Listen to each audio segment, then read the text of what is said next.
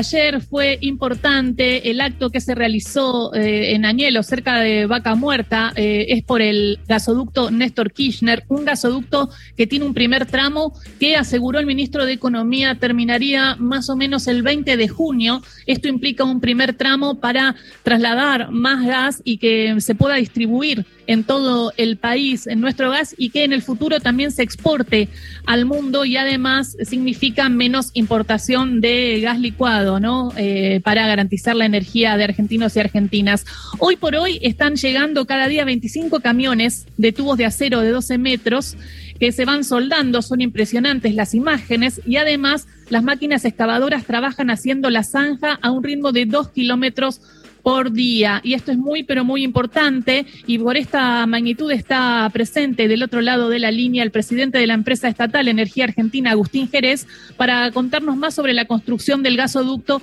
que lleva adelante. ¿Cómo estás, Agustín Jerez? Acá Gisela Busaniche y equipo te saludan. ¿Qué tal, Gisela? ¿Cómo estás? Bueno, en primer lugar, eh, muchas gracias por la, por la comunicación y como decías, ayer tuvimos la oportunidad de compartir junto a los gobernadores eh, de la traza y, autoridades nacionales, una visita a la obra que entendemos que va a transformar la Argentina, una obra que implica eh, un aumento de la capacidad de transporte en un 25% de la capacidad de transporte de gas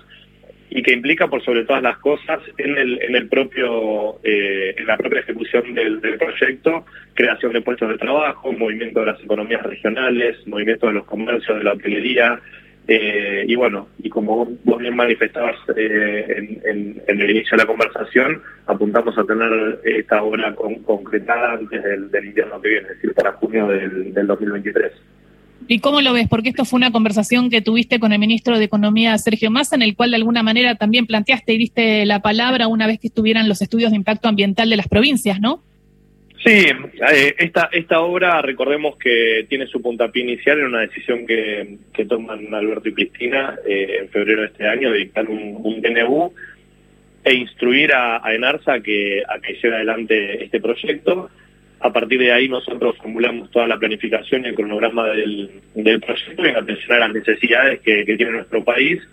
fijamos como fecha como fecha operativa del gasoducto y una obligación para los contratistas eh, junio del junio del año que viene. De manera que las, las conversaciones que mantenemos con, con el ministro visualmente giran en torno a este a este objetivo. Trabajamos en conjunto para que para que las autoridades provinciales y las autoridades municipales vayan liberando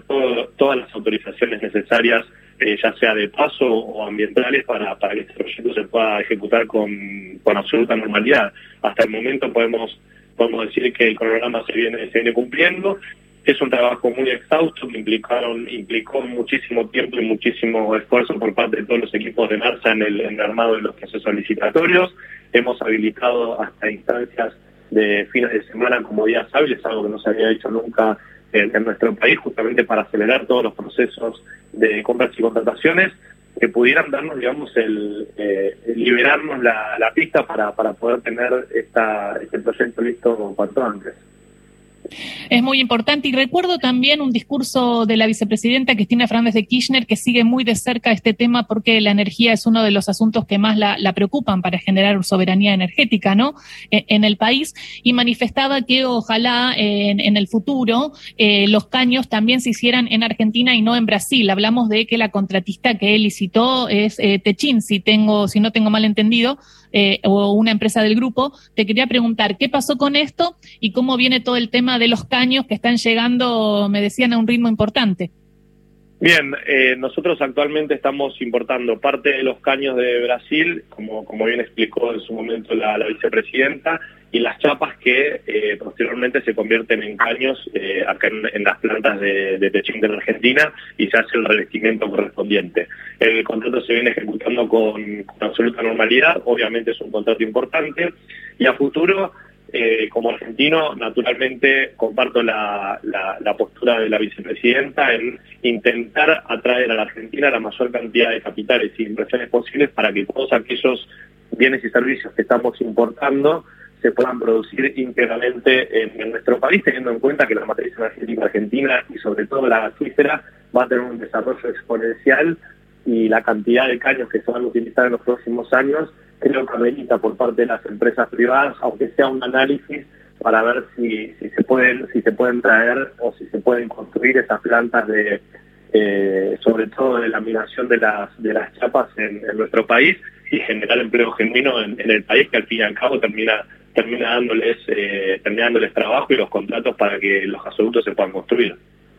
Y es interesante porque Argentina va a necesitar muchos gasoductos si esta es la proyección y si continúa este plan de desarrollo. Así que quizás en el segundo tramo y en las y en los otros gasoductos que se necesiten, eh, por ejemplo, para la planta que, gas que de gas licuado que está haciendo IPF en un futuro, eh, pueda haber entonces em, eh, industria nacional, ¿no? Digo, si uno, si un empresario eh, ve el modelo de desarrollo de, Argentina y lo que está haciendo, eh, y debería invertir aquí para generar esto porque se van a necesitar muchos gasoductos, ¿o no, Agustín?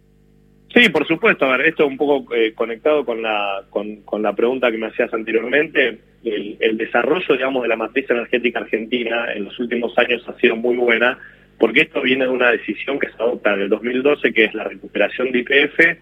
y apostar por vaca muerta, que quien, quien primeramente apuesta por vaca muerta es la IPF nacional. IPF nacional es la que, la que permite el desarrollo gasífero eh, el desarrollo de vaca muerta y es la que permite que, que hoy estemos ante un escenario de, las, de, los, de los gasoductos completamente colapsados, es decir, sin capacidad ociosa, como se dice técnicamente, para transportar más gas y que el Estado tenga que estar presente en la infraestructura energética. Y cuando el Estado está presente en infraestructura energética, también le da previsibilidad al resto de las pymes y al resto de los sectores económicos, a sabiendas de que el Estado va a seguir construyendo infraestructura y en atención a ello los capitales nacionales, es decir, las, las pequeñas y medianas empresas eh, de nuestro país e incluso también las grandes, pueden hacer inversiones sabiendo que a futuro van a tener trabajo. El gran problema que tuvimos en los últimos años fue que durante el 2019 y el entre el entre el 2015 y el 2019 no se ejecutó infraestructura infraestructura energética se construyeron mm. cero, kilómetros de cero kilómetros de, cañería o sea de, de, de gasoductos de transporte de gas cero kilómetros cuando veníamos de un promedio de entre 250 y 300 kilómetros por año durante el periodo 2003-2015. Entonces, el estado ausente en la infraestructura energética generó también que se desarmara toda la cadena de proveedores de pymes que se había ido construyendo durante todos esos años. Tremendo. Este claro, hubo más de 25.000 pymes que cerraron y en ese marco por el modelo macrista, supongo, seguro también cerraron ese tipo de, pymes, ¿no? Y, y ahora hay que volver a, a generarlo y eso se genera también con confianza. Exactamente, hay que volver a reconstruir toda la cadena de valor, hay que volver a reconstruir los puestos de trabajo, hay que volver a reconstruir las pymes que, estaban en ese momento y que confiaban en, todo el desarrollo de la, de la, infraestructura que tenía nuestro país, pero confiamos que es el camino correcto. Y, y, así como confiamos que es el camino correcto, estamos haciendo lo correcto para demostrar que el Estado puede ejecutar infraestructura energética en tiempo en tiempo récord, porque la realidad es que la planificación que estamos que llevamos adelante y la obra que estamos llevando adelante se va a ejecutar en tiempo récord, es decir, son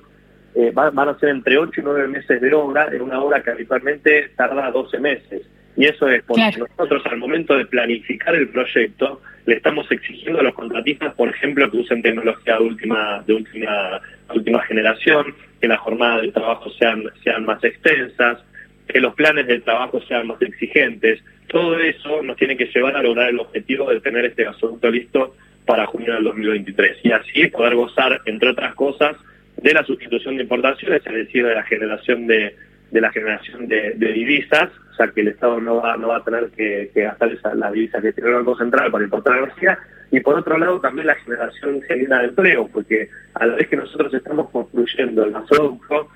el sector productivo de gas también está invirtiendo para generar empleo para poder llenar ese gasoducto con gas. Es decir, este es el círculo, este es el círculo virtuoso que se genera cuando el Estado está presente en el desarrollo de la infraestructura del país. Y esto es lo que no está en las principales tapas de los diarios, lamentablemente, pero sí lo queríamos contar en Radio Nacional, una obra que atraviesa mínimo cuatro provincias, que es muy importante, y es el gasoducto que va a ayudar a tener soberanía energética e incluso terminar siendo exportador cuando se desarrolle el, el segundo tramo. Muchísimas gracias, Agustín Jerez, por esta charla con Radio Nacional. Muchísimas gracias a vos por la comunicación. Te mando un saludo. Bueno, saludo grande. Hablábamos con el presidente de ENARS, Agustín Jerez, sobre la construcción del gasoducto, gasoducto que plantean tener